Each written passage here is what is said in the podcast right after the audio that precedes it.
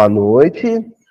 Vamos iniciar então mais um estudo do Evangelho de Mateus, à luz da doutrina espírita. Estudo minucioso, detalhado, que a gente já realiza aqui há, há mais de uma década. E atualmente nós estamos estudando o capítulo 16. Hoje nós temos a visita do Vinícius, né, de contagem. É, nós estamos no capítulo 16, Vinícius. Você segue né, a série pelo canal e vamos estudar um versículo 17. Pessoal de casa não sabe disso. Mas, pela segunda vez, nós, na verdade, fizemos a gravação na semana passada e misteriosamente a gravação se perdeu. Né? No meio do caminho, no meio do processo, o, o equipamento, a internet, a gente não sabe bem, eu pelo menos não sei bem o motivo, parou de fazer o registro e eu continuei o estudo. O que gerou um certo pesar na turma daqui, porque fluiu muito bem, né? As participações e os comentários. Chegando em casa é que a gente meio que percebeu que o episódio ia precisar ser gravado novamente. Só que está tudo certo, né? Meu amigo Júlio Conrad sempre fala isso, está tudo certo. Então, eu desconfio que a turma de lá é meio exigente, não estava no agrado, sabe? Acho que os benfeitores lá, talvez sonores, corta, e cortaram mesmo, né? E foi bom essa pausa, uma semana de intervalo, para eu poder perceber que havia outros caminhos possíveis para o entendimento do próprio versículo. Talvez eu estivesse repetindo no versículo 17 a mesma fórmula do versículo 16. Quem assistiu o versículo 16, né, vai lembrar bem, a gente seguiu um caminho é, muito pautado na filosofia espírita, né? No, no poder de reflexão, de, de, ponderação, de análise, de problematização que a doutrina espírita nos oferece. E eu repeti a fórmula no versículo 17. Talvez, um dia a gente vai saber, não fosse esse o caminho que a espiritualidade tinha traçado para o roteiro, né? Para o versículo 17. Então, hoje nós vamos estudar aqui no salão pela segunda vez o mesmo versículo. O pessoal do canal vai ter um versículo inédito, mas por um outro caminho um outro viés. Nós vamos tomar uma outra rota. Mas vamos chegar no mesmo ponto. Tá bom? Caminho é esse. Bom, esse vai parecer meio pouco ortodoxo, esse caminho, mas a gente chega lá. É, o pessoal aqui está me olhando com a cara estranha, vendo este artefato, né? Este artefato aqui, muito engenhoso, por sinal, curiosíssimo, né? Para os da antiga, os da antiga, foi fácil identificar que se trata de um conjunto talheres e uma velha marmita, bem velha mesmo. Nós já vamos contar a história dessa marmita, né? Isso aqui eu acho super genial, assim, que o pessoal vai perceber que tem a faquinha, olha, o garfinho e a colherzinha, todos acoplados o mesmo artefato, né? E aqui uma marmita que nada de, de especial ela tem a, à primeira vista. Essa marmita e este artefato eu ganhei de presente hoje, mas deve ter mais de 70 anos, por aí, mais, mais de 70 anos. A história dessa marmita começa com meu bisavô, senhor Joaquim Pereira, um imigrante português da cidade de Ribeirão Preto, um maquinista. Olha que curioso, meu bisavô era um maquinista da Companhia Mugiana de Estradas de Ferro. Depois chamou FEPASA, depois acabou, não sei nem que nome tem hoje, acho que a, a Vale deve ter comprado. Né? A Vale compra tudo. E aí, ele foi maquinista. E ele usava essa marmita, Tonzinho. Aqui, eu tenho que explicar, pessoal mais novo, né? tem que explicar, né? Isso aqui é uma marmitinha, gente, ó, de alumínio. Você coloca a comidinha ali dentro, tampa a comidinha, né? Tampa a comidinha e leva o talherzinho. Aí a esposa caprichosamente, né? Sociedade patriarcal, a esposa ia lá, fazia marmitinha com um pano de prato, amarrava a marmitinha e o operário levava aquele artefato, ele, o maquinista, levava com ele na locomotiva. Então ele ia, levava o trem de Ribeirão Preto, ele morava em Ribeirão Preto, até Uberaba, até Uberlândia, até Araguari. Depois voltava para Ribeirão Preto, né? Nessa marmitinha. Quando ele se aposentou, a marmitinha passou para o filho dele. O filho dele também foi funcionário, não era maquinista, mas foi operário da companhia mogiana de estradas de ferro, né? E o filho dele herdou a mesma marmitinha. Só que com o filho dele, quando tinha 27 anos, a esposa estava grávida. A esposa estava grávida e o filho dele foi nadar no rio Berabinha, em Uberlândia, e morreu afogado, desencarnou. Afogado, o nome dele era Luísio. Era meu tio, Aloísio. Morreu aos 27 anos, a esposa estava grávida. Quando ele desencarnou, aos 27 anos. E essa marmitinha foi, então, guardada pela minha bisavó, a esposa do Joaquim, né? Foi guardada porque era então a marmitinha do filho que ela perdeu por afogamento aos 27 anos. Ela guardou com muito carinho. Só que o meu pai, neto dela, dona Elisa e o seu Joaquim, né? neto do, do casal que perdeu o filho, prometeu que se tivesse um filho, ia dar o nome de Aloísio.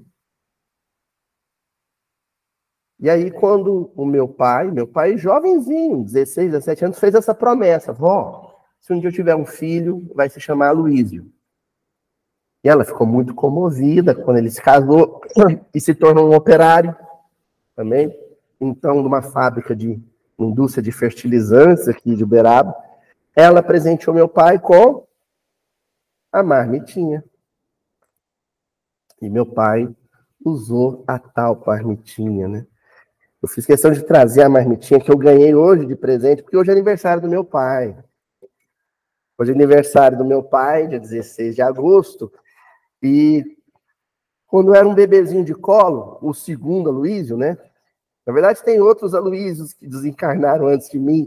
Na verdade, eu sou tipo o Aloísio o quarto, na verdade, ou o terceiro.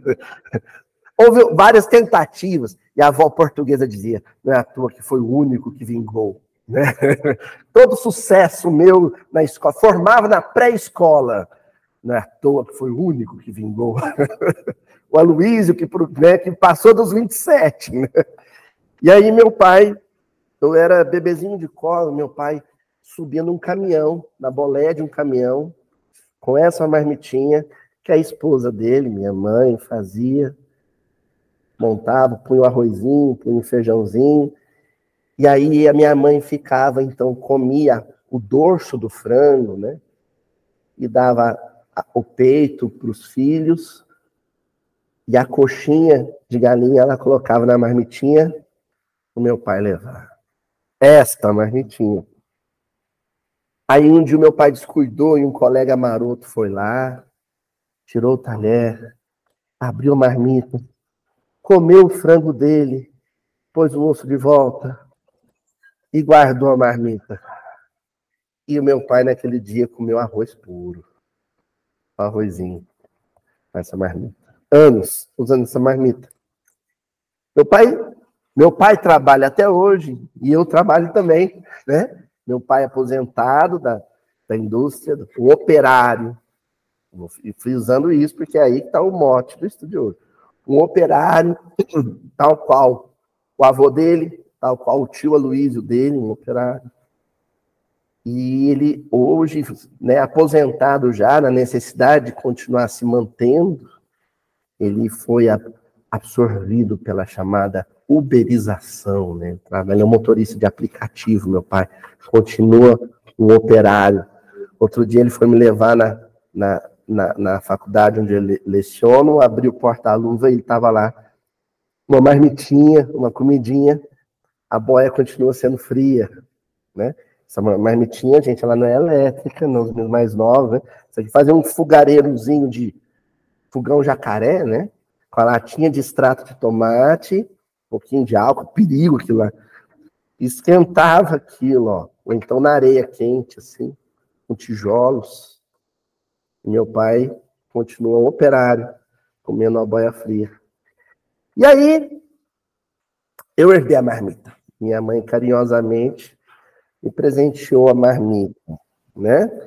Com a qual eu pretendo fazer minhas refeições na universidade onde eu dou aula, com a qual eu pretendo fazer minhas refeições na universidade onde eu vou concluir meu doutorado. E a razão, eu normalmente não gosto, viu, Vinícius, quando o pessoal vai fazer release de palestra, mencionar a formação acadêmica, eu não, não acho necessário. Hoje vai ser útil, didaticamente útil para a gente chegar no versículo. Falei que ia ser outro caminho, né? Por quê? Porque meu pai também deixou muitos livros para mim. É, deixou um armário de livros. Né, que ele, algum sacrifício foi comprando, lia e me indicava: ó, esse livro tem que ler. Esse aqui é indispensável. Foi assim que eu conheci Machado de Assis, foi assim que eu conheci Guimarães Rosa, conheci os historiadores mais importantes e tal. Virei professor de história. Mas quando eu levar a marmita para a universidade onde eu vou dar aula, para a universidade onde eu for pesquisar, e eu abrir a marmita, e olhar para a comidinha que a Juju colocar gostosa lá dentro, tem muita informação. Eu vou mudar em palavra informação. Informação eu encontro no livro. Eu vou encontrar muitas revelações sobre mim mesmo e sobre os meus pais. O meu pai, o meu tio, o meu avô. Eu, basicamente, mesmo sendo professor universitário, eu vou abrir e vou identificar pela marmita que eu sou um operário. O meu tio Aloysio abria a marmita e falava: Eu sou um operário, filho de operário. O meu pai abria a marmita e falava: Eu sou um operário, filho e neto de operário, sobrinho de operário. Eu vou abrir a marmita e vou dizer: Eu sou um operário. Meu pai é operário. Meu pai trabalha até hoje e eu trabalho também. E o avô dele e o bisavô dele eram operários e comiam numa marmitinha dessa. E adivinha o que, que eu ambiciono deixar de herança para o Francisco? Tá aqui, Chico. Daqui alguns bons anos ele vai ver esse vídeo. Essa é a sua herança. Para que você nunca se esqueça de que você é filho de operário filho de operário. Pedro era um operário. Essa marmita vai acompanhar a gente hoje o estudo inteiro. No versículo 17, Jesus se volta para um operário da indústria pesqueira da Palestina. Pedro comia num objeto similar a esse, adequado à época, ao seu tempo, mas com a mesma função. A esposa de Pedro fazia uma marmitinha dessa e ele entrava no barco com essa marmitinha. Ele era operário. Ele abria a marmitinha dele lá, a comidinha lá do seu tempo, do sua região. E toda vez que ele abria a marmitinha, ele olhava e era um espelho, onde ele dizia: Eu sou um operário, filho de operário. Então, quando Jesus pergunta quem eu sou, Pedro, ele não, não pestaneja. Você é filho de Deus vivo. Você é filho de operário. Deus é operário. Jesus é operário. Como é que Pedro descobriu quem era Deus e quem era Jesus? Quando ele se deu conta de que ele era operário.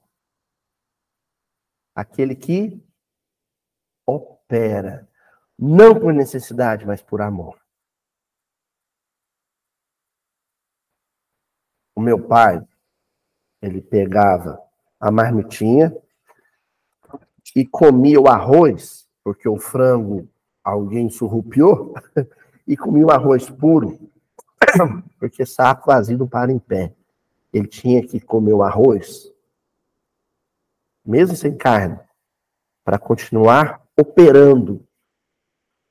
Porque em casa ele tinha deixado uma esposa e dois filhos. Então ele fazia por amor. E o tio dele, o tio Aloísio, também, porque a esposa estava grávida em casa. E o pai do tio Aloísio, o vô Joaquim, também, porque ele tinha vários filhos e tinha esposa. Tinha os netos. Ele fazia por amor. São operários. A marmita é o símbolo do operário. A marmita é o livro do operário. É quando ele lê a si mesmo e se dá conta de que ele é filho de operário. Jesus diz assim: quem vê a mim, vê ao Pai. Se você enxergou em mim o operário, você enxergou Deus, o operário. Meu pai trabalha até hoje eu trabalho também. Deus é operário. É o primeiro, demiurgo, o primeiro operário. O primeiro operário. Todo aquele que reproduz essa função divina de quem opera por amor, de quem realiza, constrói, edifica, produz, mantém, conserva, embeleza, por amor, é operar. Você pode estar operando, conduzindo uma locomotiva ou conduzindo um orbe. Você pode estar escrevendo um livro ou produzindo, fertilizando o adubo da planta, da plantação, operário. Entendeu? Não é por um acaso, então, que um operário vai revelar aquilo que lhe foi revelado. Porque a palavra revelar, né, o apocalipto, aquilo que se descobre, aquilo, né? A gente trouxe aqui do dicionário Strong. Revelar o que está escondido, o que estava oculto, expor, tornar descoberto, tornar conhecido, tornar manifesto, trazer à luz o que antes era desconhecido. É assim? É quando você se dá conta de que é alguma coisa que você não reconhecia. É quando você dá aula na universidade, por exemplo, e se te perguntarem assim: quem você é? Aí você fala: eu sou um pesquisador, né? Lá da, da USP, né? A melhor universidade da América Latina, uma das 100 melhores do mundo. Você está completamente enganado sobre si mesmo. São os livros da biblioteca da USP que vão te dizer quem você é? Não, não, Laurene. Quem é que vai te dizer quem você é?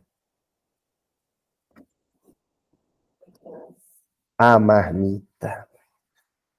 A marmita. Então, ela é o livro que você vai estudar todos os dias. Para não esquecer a lição principal. Eu sou operário. Onde você trabalha? Aí é outra história. Ah, eu trabalho em sala de aula. O que você faz? Eu construo mentalidades, consciências.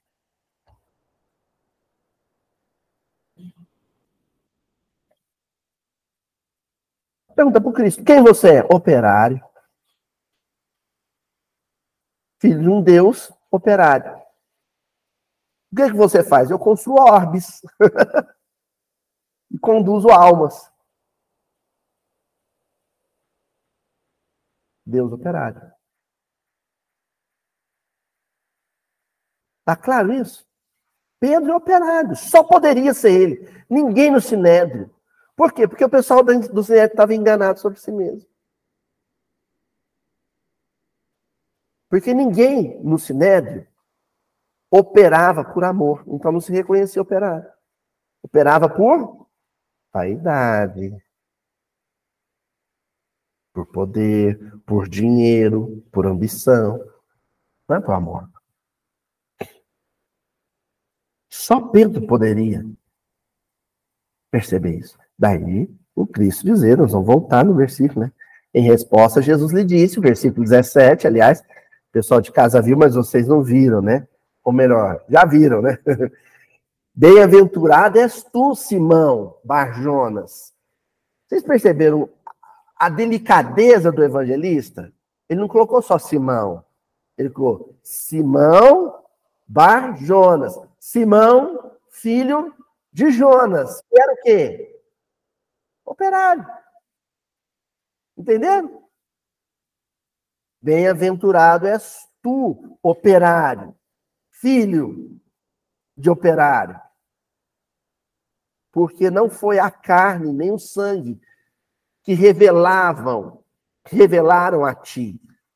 Não foi a aparência física, não foi o corpo físico, não foram os sentidos que, que te revelaram o que agora você disse. Foi um sexto sentido. Foi a capacidade de sentir com o coração. Mas meu Pai que está nos céus Olha, Jesus faz referência a ele falando do pai dele, e depois faz a referência a ele, Cristo, falando do pai maior. Operário. Somos operários. É simples assim. A moral de toda a passagem é essa. Quem é Jesus? Operário. Estão vendo como a gente tinha seguido um caminho completamente diferente da semana passada, que o pessoal de casa não vai saber? um caminho mais pavimentado, mais prático, mais pé no chão, mais sólido, mais óbvio. Operário. Quem não tiver uma marmitinha dessa, arruma algo que simbolize ah, minha avó, minha mãe era costureira. Ah, arruma um retróide de linho, dedal. Guarda ele com você. Aí, se você se tornar médica, médico, o dia que você for fazer a cirurgia, vou fazer uma sutura, uma cirurgia cardíaca, olha para o dedal, para a agulha. Minha avó, minha mãe era costureira. Tá fazendo. Eu sou um costureiro.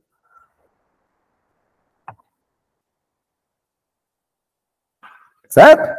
Ó. Aí vem, vem o Evangelho de Lucas, perdão, capítulo 10, versículo 21, que Jesus torna isso que é um pouco velado no versículo que a gente está analisando, né? Mateus 16, 17, torna um pouco mais translúcido mais claro. Naquela mesma hora, se alegrou Jesus no Espírito Santo e disse: Graças te dou, ó Pai, Senhor do céu e da terra, porque escondeste essas coisas aos sábios e inteligentes e as revelaste às criancinhas. Assim é, ó Pai, porque assim te aprouve. A gente começou o estudo da passagem falando sobre o rei pastor. Quando a gente falou, quando a gente mencionou o Cristo como um rei, um rei operário. Quem são as criancinhas? Quem enxerga com coração, com a espontaneidade, a simplicidade da criancinha. Que brinca de ofícios. Vocês já viram? As crianças reproduzem os ofícios, né? Ela brinca que é professora, ela brinca que é pedreira, ela brinca que é camponês, e na cabeça dela não existe hierarquias de profissão. Ela brinca que é lixeiro, ela brinca que é policial, ela brinca que é médico. Na cabeça dela não tem hierarquia entre as, os ofícios e as profissões. Porque na cabeça da criança, todo ofício é ofício de um operário.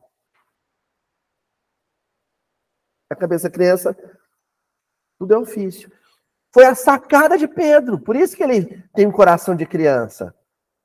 Ora, o que ele faz em perspectiva cósmica, o que ele faz numa dimensão né, planetária, é o que eu faço no lago. Trabalhar por amor. Eu pesco. É o ofício dele. Eu sei o que você é. Ele não, não foi tímido. A segurança com que ele falou encantou Jesus, alegrou Jesus. Eu sei que você é, você usa marmita que nem eu. E a ideia de Jesus reencarnar e ter um ofício tão comum, exercício por muitos, exercido por muitos, porque quando você reencarna e exerce como ofício a realeza, a monarquia, não tem outros como você. Ou tem poucos como você exercendo aquela função, concorda? Mas e se você é pescador? E se você é professor? E se você é, é pedreiro? E se você é costureiro? E... São muitos, ou seja, você tem maior chance de atingir a massa. E a massa se identificar. Ah, ele é um operário, como eu. Ele é um camponês, como eu. Ele é um peão, como eu. Jesus era um peão. Jesus é um peão. Muda a escala. Entendeu? Entendeu, Tonzinho?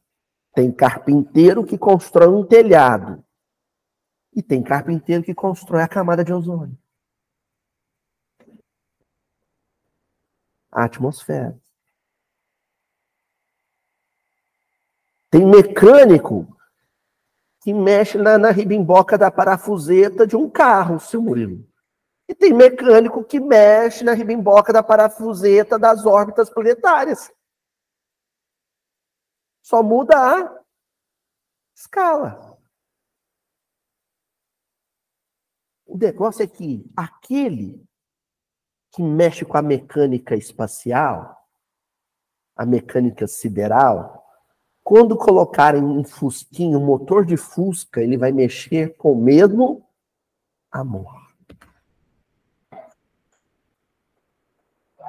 Entendeu, dona Lorena? O operário, gestor de almas, quando colocarem ele para ser gestor de um barco de pesca, ele vai fazer isso com o mesmo amor.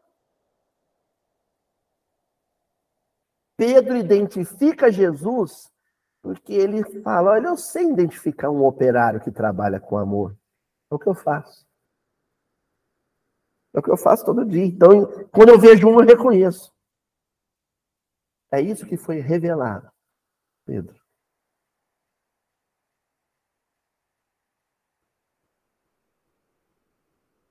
Aí, nós trazemos as contribuições do velho Emmanuel, né? E aí ele começa a cutucar quem não se entende como operário. Porque o Emmanuel foi muito vaidoso quando ele é, se chamava Publio Lentulus. era um homem de muita cultura. De uma cultura terrena, de uma erudição patrícia,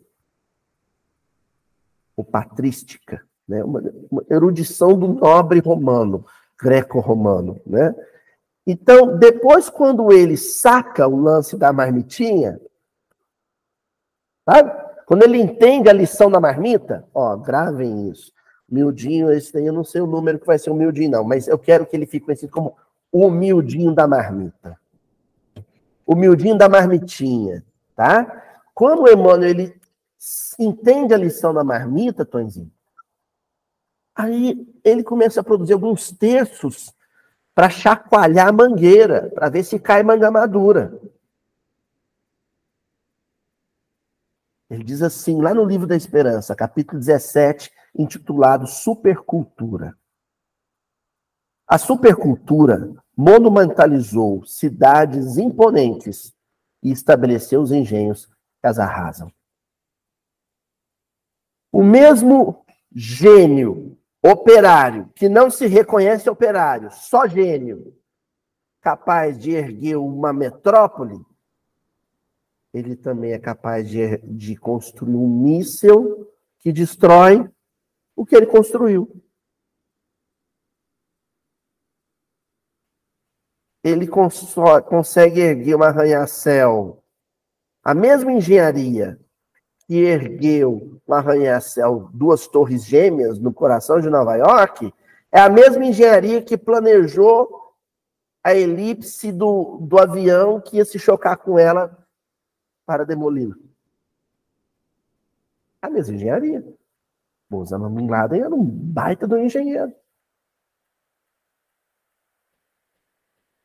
Então é o cachorrinho correndo atrás do rabo. Os gênios da terra que não se entendem operários, só gênios, eles erguem e destrói, erguem e destrói, erguem e destrói constroem e depois põe abaixo de construir. E não sai do lugar. É o hamster na gaiola. Porque ele não está servindo ninguém. Ele não tem um propósito de serviço. Ele só serve a si mesmo. Então, o que precisar fazer, ele faz para se servir, para se nutrir das suas demandas. É para erguer, eu ergo. É para pôr abaixo? Também põe. Ah, para estudar o urano enriquecido, para fazer medicação contra o câncer, eu estudo. Tá aqui. Ah, agora é para fazer a bomba atômica com isso? Destruir Hiroshima e Nagasaki? Também faço. Pagando bem, mal tem. E não sai desse, desse, desse eixo. Vai mandar essa cutucada. Aí em seguida ele pega e diz assim: iluminemos o raciocínio sem descurar o sentimento. Burilemos o sentimento sem desprezar o raciocínio. Quando o raciocínio ele anda de mãos dadas com o sentimento, quando o cérebro é irmão do coração, o cientista, o construtor, o criador, não se sente especial por isso. Ele continua se sentindo operário. Porque é o que ele é.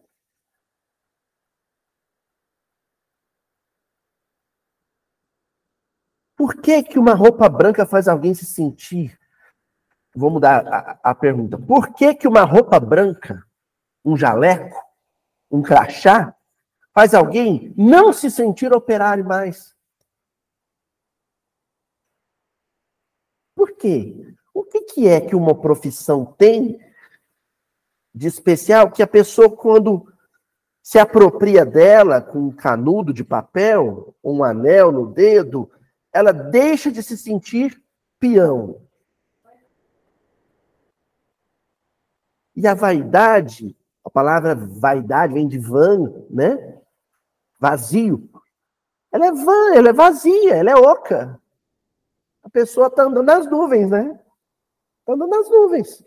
Não tem nada debaixo dela que a sustente. Ela está em queda livre e achando que está voando. Aí o Emmanuel pega e encerra esse texto dizendo assim: o Espiritismo, restaurando o cristianismo, é a universidade da alma. Olha o, o, a brincadeira que ele vai fazer com as palavras. Universidade da alma. Essa coisa, né? Universidade, a gente mencionou hoje, universidade. Né? Nesse sentido, vale recordar que Jesus, o mestre por excelência, nos ensinou, acima de tudo, a viver construindo ó, ao construtor, para o bem e para a verdade. Como a dizermos que a chama da cabeça não derrama a luz da felicidade sem o óleo do coração.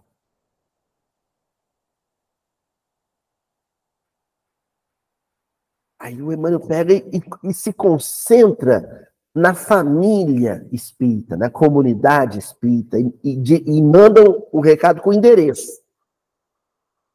Um destinatário. Família espírita. Por mais que você leia livros, por mais que você brilhe com a retórica, com a oratória, entenda-se, perceba-se, compreenda-se sempre como operário, como peão. Se eu tiver que definir aqui perfil do espírita que se entendeu operário, peão do início ao fim da carreira. Eu farei isso com um nome: Chico Xavier. Operário.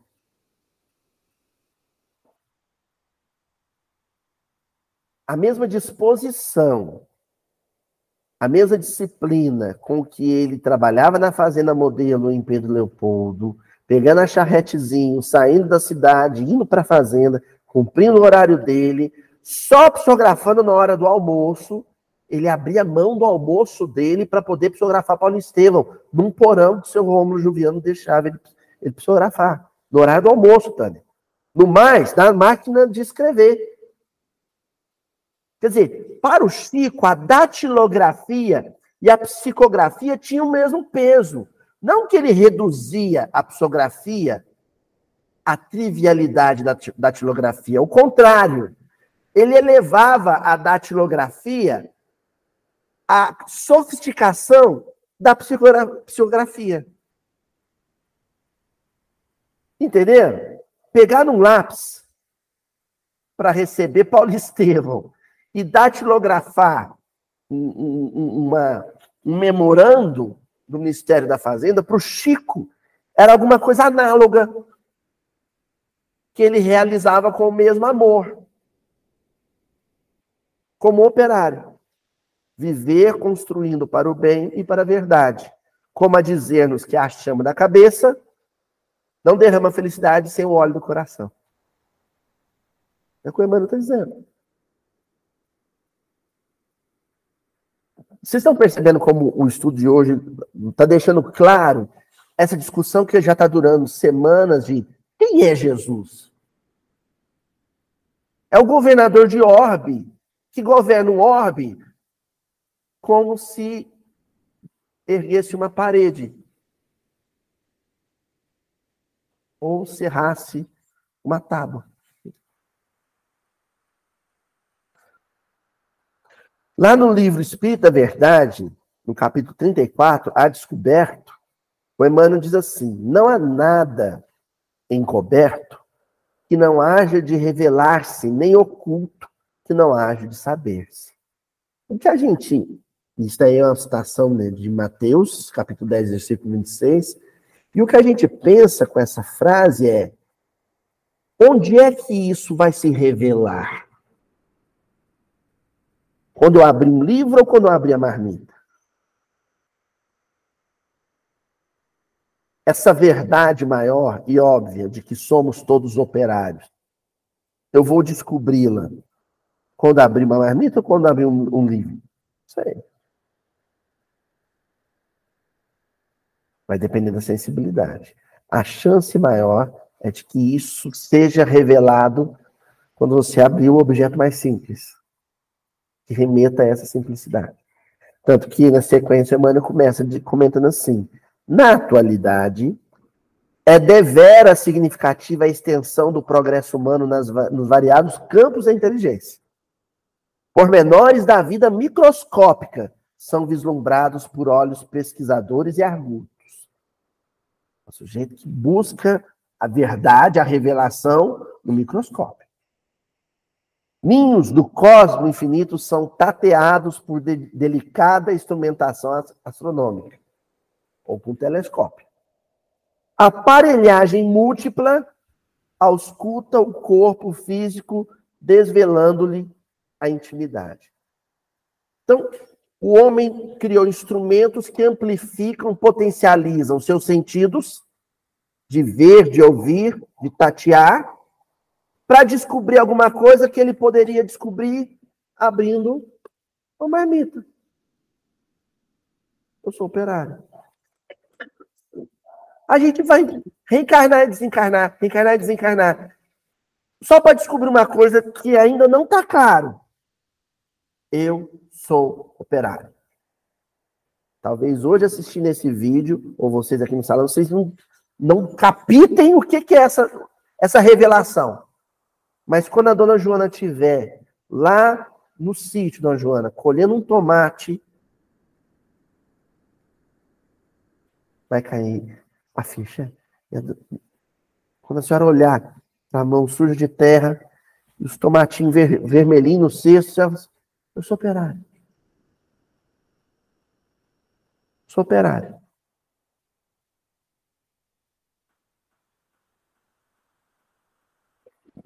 Eu, talvez a senhora faça isso com mais facilidade, mexendo numa horta. É muito mais complicado para o sujeito ter esse insight atrás de uma mesa de escritório na Faria Lima. né? Entenderam? Talvez seja um pouco mais difícil para ele perceber isso. Eu sou peão. Mas sem teatro. Você tem aquele lance do dono de, de uma empresa, uma mega empresa que vai trabalhar de uniforme, crachá como todo mundo e pega na mão de todos os empresários só para escutar de canto de ouvido assim. Tá vendo? Ele é gente que nem a gente. Napoleão Bonaparte fazia isso também. Mas quem ele mandava na linha de frente era o soldado raso. Nós não estamos falando disso. Estamos falando de quem se sente realmente operário, ou seja, quem está trabalhando em benefício do outro. Do outro. Nossa, você deu o exemplo dos exemplos para mim, Sueli, que o pessoal de, da internet não escutou. A Sueli deu agora o exemplo dos exemplos. Que hoje eu falei do meu pai, porque é aniversário do meu pai. Mas quem me deu a marmita foi minha mãe. E quem recheou a marmita por anos foi ela, a dona de casa. A dona de casa é o exemplo perfeito dessa mentalidade operária. É o operário do dia a dia, é o operário do lar. Nós não estamos fazendo apologia, sabe? Ah, mulheres, larguem seu emprego, né? polêmica do filme da Barbie, né? Pelo amor, longe disso. Até porque a realidade da maioria das brasileiras, por exemplo, é da jornada dupla, gente, de trabalho. Poucas né, operárias de fábrica, operárias de consultório, operárias de, de repartição pública chegam em casa e encontram a casa arrumada. Geralmente ela encontra uma pilha de louça para lavar. Ou seja, é que, além de ser professora, além de ser né, fiscal da Receita, né, além disso, ela também é dona de casa. que ali é amor puro. Ah, dá uns gritos, uns pererecos lá. Ah, vocês não me ajudam, ninguém me ajuda, eu faço tudo sozinho, né? Mas Jesus deu perereco dele lá no horto, né? Então não pudestes orar comigo nem por um segundo. Que essa, essa coisa, essa cobrança do amor, né? Do operário que quer que o outro opere junto. Opere junto. Não estou pedindo para fazer no meu lugar. Faça comigo. Lindo esse exemplo da dona de casa. Eu começo a lembrar das coisas que você já acabou no porteiro. Não para com o porteiro. Você está lá. E aí a senhora está tá se lembrando disso. E eu tenho certeza que enquanto eu estou falando aqui, eu dei o um exemplo do meu pai, cada um aqui está puxando na memória, na memória o quê? Cerebral? Na memória afetiva. Pronto, gente, eu estou muito feliz, eu poderia encerrar agora o estudo. Por quê? Vocês entenderam? O que que, enquanto Jesus ficava perguntando quem eu sou, quem o povo fala que eu sou, quem eu sou, o que, que ele estava querendo? Que o Simão lembrasse do Jonas. Entenderam? Porque quando você lembra do seu pai, quem lembra não é o cérebro. Quem é que lembra? Coração. Eu trouxe a marmitinha, porque hoje eu passei o dia inteiro com isso aqui, né? Olhava e lembrava do meu, né? Feliz aniversário, a benção, meu pai. Estava lembrando do meu pai. Foi quando eu percebi que eu tinha feito isso tudo, tudo errado semana passada. Porque aí o que eu percebia, quem Jesus queria que eles lembrassem do pai deles. Bem-aventurados sois vós, o, o, o, o, Simão, filho do Jonas, porque você se lembrou do Jonas para falar de Deus. Você se lembrou quem era seu pai? O operário? Se reconheceu operário? Para me entender como operário e, portanto, entender Deus como operário. A Sueli sacou. A dona de casa, né? É, a dona de casa. A dona Joana entendeu. Ah, meu pai fazia porteira. É o cara que faz porteira de roça? É esse mesmo. Esse daí. É Deus. Quem mais? O velho Munir vendendo peça, pioneiro na cidade de Bela, vendendo peça de carro para caminhão, indo lá na roça levar uma peça de trator. É esse daí mesmo, é ele. Né? De Kombi. é esse daí mesmo. Entendeu? Lembrou de alguém, Vinícius? O meu pai, eletricista, levando choque lá, né? De botina, aquela botina cozinhando o pé, biqueira de metal, né? Cozinhando o pé, é esse mesmo. É Tonzinho lembrando do pai dele, tocando as vacas, né, Tonzinho? Oh, aboio, lá em Januária. Consertando carro de boi, esse mesmo, Tonzinho, esse aí.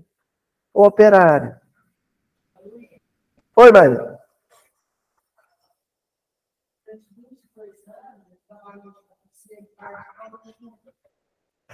Um dos fundadores da nossa casa de Marçanufo, seu Modesto, Trabalhou 22 anos como, como um carroceiro.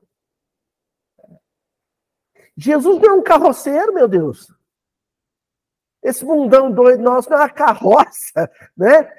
E os homens, um cavalo doido, arredio, desembestado, e precisa de alguém para oh! Puxar rédea ou fazer andar. Jesus é um grande carroceiro. A casa planetária é o carro, é a carroça. A humanidade é o cavalo. Então, se Eurídice estivesse ali entre os doze, Jesus perguntasse: Quem eu sou? E Eurídice dissesse: O senhor é um carroceiro. Jesus ia virar e falar assim: Bem-aventurada és tu, Eurídice, filha de Modesto.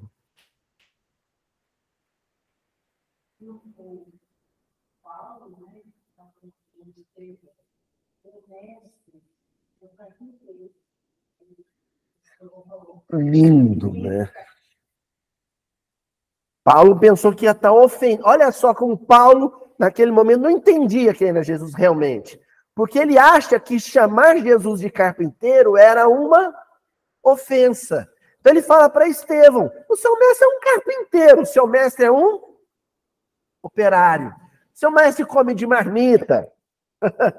e o Estevão fala assim: que bom, sinal que ninguém vai ficar sem abrigo. Sim, ele é um carpinteiro, ele é um operário. Isso me foi revelado. E não foi a carne, nem o sangue que me revelou, é o Deus vivo, o Deus operário. E não me revelou pelo cérebro, me revelou pela memória afetiva, pelo coração.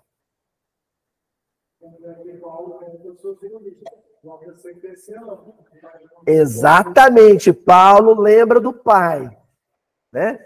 E o que ele fez a vida inteira, combinando palavras, ele é um, ter, um tecelão das palavras.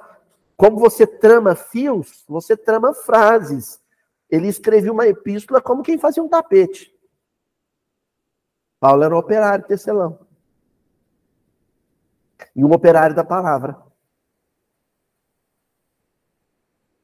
Ó, livro Religião dos Espíritos, capítulo 36, o homem inteligente, comenta inclusive a questão do livro dos Espíritos, né? 552, se não me falha a memória. Em verdade, o homem inteligente não é aquele que apenas calcula, mas sim o que transfunde o próprio raciocínio em emoção para compreender a vida e sublimá-la.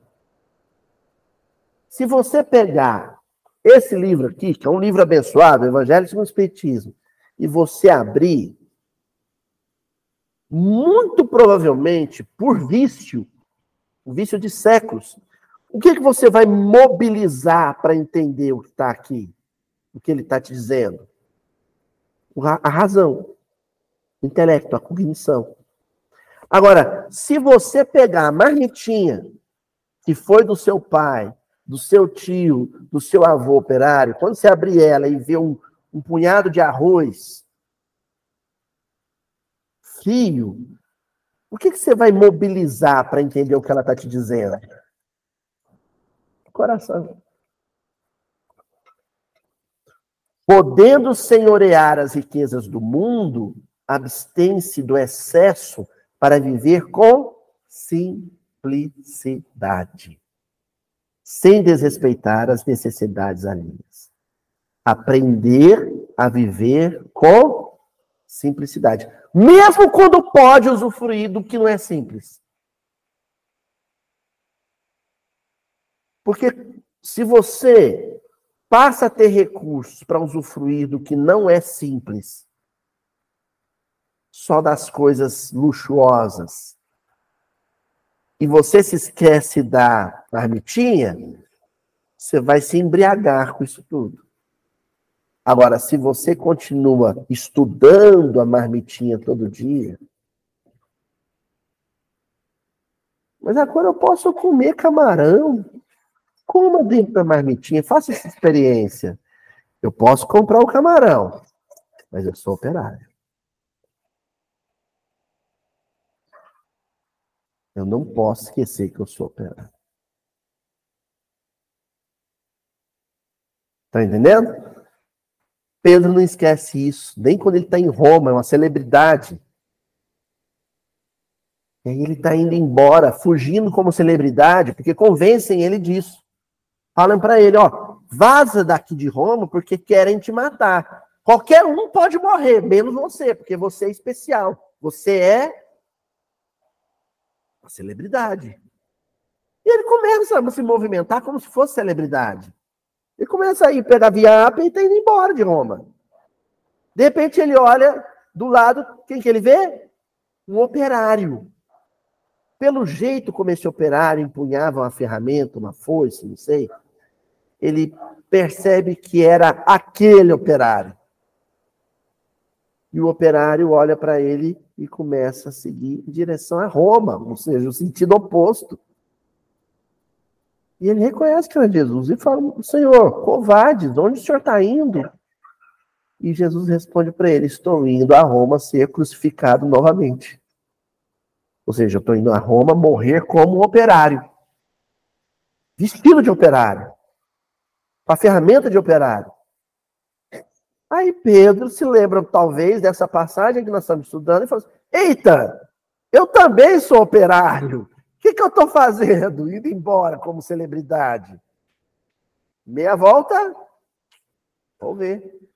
Se o mestre vai lá morrer como operário, como peão de Deus, eu vou morrer como operário. E volta. Sim, sim.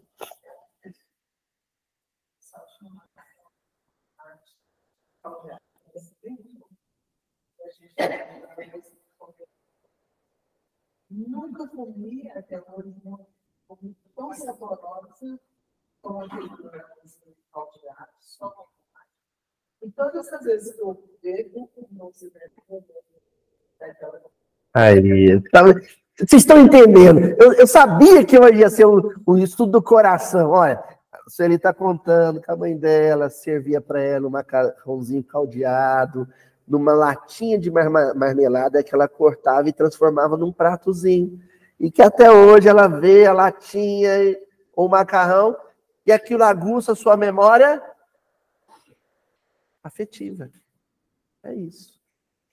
Para você perceber quem é Jesus de fato, você tem que mobilizar esses recursos cognitivos. É outro tipo de cognição. É outro caminho, outro, sabe? O, o, outro, outra trilha a ser seguida. É um outro Jesus. É o Jesus que você enxerga dentro da marmetinha, é o Jesus que você enxerga dentro da latinha de goiabada, de marmelada. Entendeu? É o Jesus que você enxerga na carroça, que você enxerga no carro de boi, na porteira velha. É, é outro Cristo. É, é um Cristo operário. Que constrói mundos como quem constrói porteiro. Ó, aí o Emmanuel pega e acrescenta assim, agora falando de Jesus, olha só que lindo. Homem inteligente, segundo o padrão de Jesus, olha o, o outro Jesus, o padrão de Jesus é aquele que, sendo grande, sabe apequenar-se para ajudar aos que caminham em subnível, consagrando-se ao bem dos outros, operário para que os outros lhe partilhem a ascensão para Deus. É quando você chega na fábrica, Tonzinho, e todo mundo é operário. E o, o, o, o que a gente chama de patrão se entende operário. Ó, você é o operário que aperta parafuso, ou você é o operário que, que corta borracha, eu sou o operário que faz as contas para pagar no final do mês. Nós só somos tudo operário. E aí, agora eu vou. Vocês já pensaram uma coisa? Que se todo patrão se enxergasse como operário, ele que ia querer ganhar o que os outros ganham? O chamado prolabore de. Vocês estão entendendo? Espera aí. Fazer as contas aqui. Ah, uma empresa, eu sou dono dos meios de produção, né? Eu sou dono. Não, mas eu quero, eu, eu quero ganhar o que, meus, o que meus funcionários ganham. Primeiro que ele ia chamar os outros de meus, já ia acabar. Os outros operários, como eu, ganham. Ele ia querer que todo mundo ganhasse justo, porque ele também ia querer ganhar justo. Mas o ia ganhar igual. Aí a fábrica ia deixar de ser fábrica, propriedade ia virar cooperativa. Sabe do que, que eu estou falando? Casa do Caminho. Era a Casa do Caminho. Colégio Allan Kardec. Era assim. Eurípides não era dono do Colégio Allan Kardec, gente.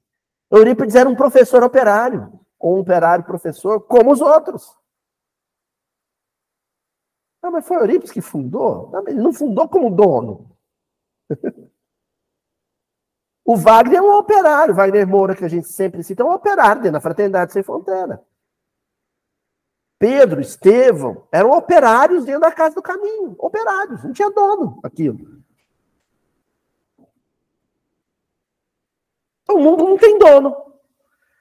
Quem que é a terra regenerada? É a terra onde ninguém se sente dono de nada. Todo mundo se sente operário, servo um do outro.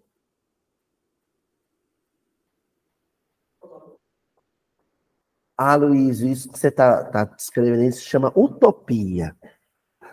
Não é o que a gente. É uma utopia. Ó, só dizer uma coisa. O outro sistema não deu certo. Deu? O sistema de patrão e operário deu certo? Não funcionou. A terra está esquentando. Gente está matando gente. Por causa de celular. Não funcionou. A gente respira fumaça, a gente come mal. Até quem tem comida come mal. Até quem tem comida come mal.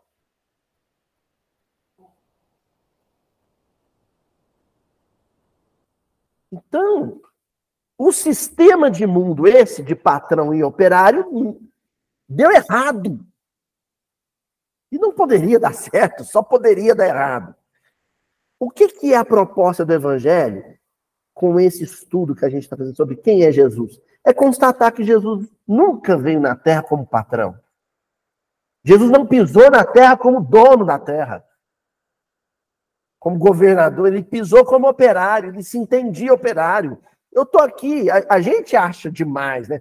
como é que pode o governador do orbe vestir trapo que nem todo mundo? A gente acha extraordinário isso. Ele não achava. Tá entendendo? Ele não via nada, não tem nada demais, eu sou operário. Eu como na latinha de marmelada igual a todo mundo, eu sou operário.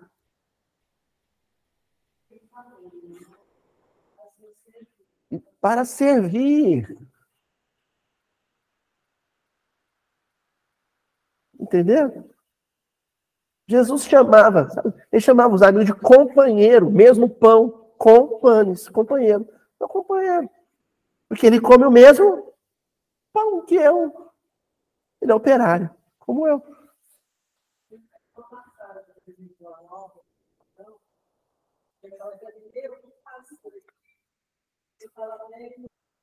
Vem de Deus, né? O Anás, né? Aquele sacerdote, né? Alguma coisa de pressa pode vir na Galileia, né? Além de verdura e peixe seco, é uma terra de operários, né? Porque o sacerdote ele não se sentia operário do templo. O que, que ele se sentia? Dono do templo. Ele ainda não tinha entendido que a função sacerdotal é uma função de operário. Ele não se entendia assim. E Jesus se entendia como operário. Eu sou um operário à procura de outros operários para a gente edificar uma terra nova, um modelo de vida novo. Vou mostrar, senão eu trazo aqui. Nós encerramos, porque eu quero uma folguinha para falar de. Né? Encerramos aqui com o Pequeno Príncipe. Né? Só se vê bem com o coração. O essencial é invisível aos olhos. Entenderam a marmitinha? Eu estava na minha casa, minha mãe, fui almoçar, ela tem um presente para te dar. A senhora está percebendo agora como Nada está fora do lugar?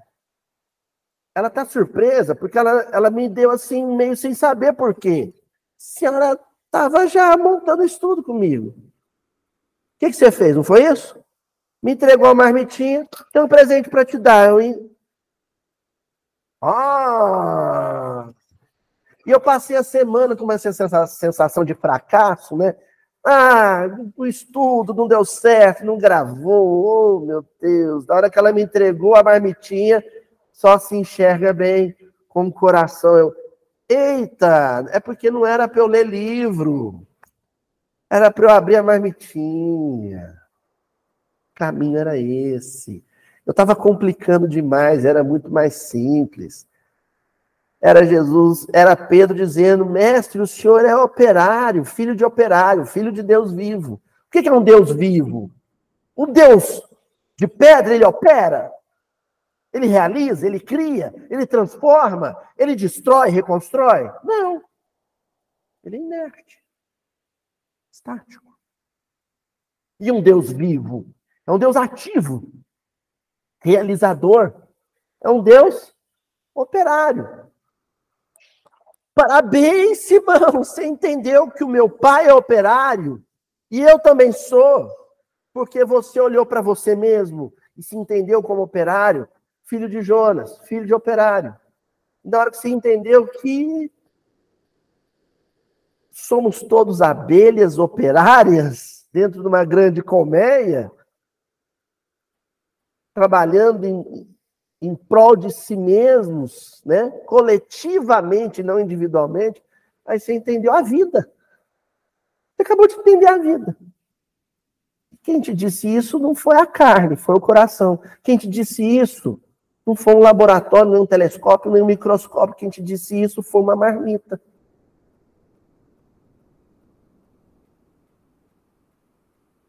Então, eu ofereço o estudo de hoje ao meu pai, que trabalha até hoje, e eu trabalho também, que hoje, no dia do aniversário dele, bateu o carro de aplicativo dele. no dia do aniversário dele, trabalhando como motorista de aplicativo. Dizem que é um microempreendedor, um motorista de aplicativo. Não, ninguém é microempreendedor entregando iFood ou dirigindo pela Uber, não. É operário. Operário da, da máquina do capital. Mas meu pai nunca trabalhou por capital. Tanto que a herança que ele me deixa é mais mentira. Meu pai trabalhou por amor e ainda trabalha por amor. E eu trabalho também. Tá bom? Nós vamos encerrar, mas eu vou aproveitar o finalzinho para reforçar. Número um, o convite para a caravana do dia 11 ao dia 19 de novembro. Caravana para o Malawi, na África, pela Fraternidade Sem Fronteiras. É a caravana de espiritualidade que eu vou estar coordenando. Já somos 16 operários inscritos para um trabalho de, de oito ou nove dias no Malawi. Né? Continuam as inscrições, então acesse, a gente vai pôr aqui na descrição do vídeo as inscrições para quem queira acessar. E o pedido mais importante, mais até que a caravana, né? Que é divulguem a proposta de apadrinhamento para man manter a Fraternidade Sem Fronteiras. Né? Apadrinhe, quem não apadrinhou, corre e apadrinhe um dos 11 projetos da instituição e ajudem a divulgar. Operários. Sejamos operários, operando junto com os amigos, né? Que já são ou voluntários operários, né? É uma coisa só. Né? Então, até a semana que vem.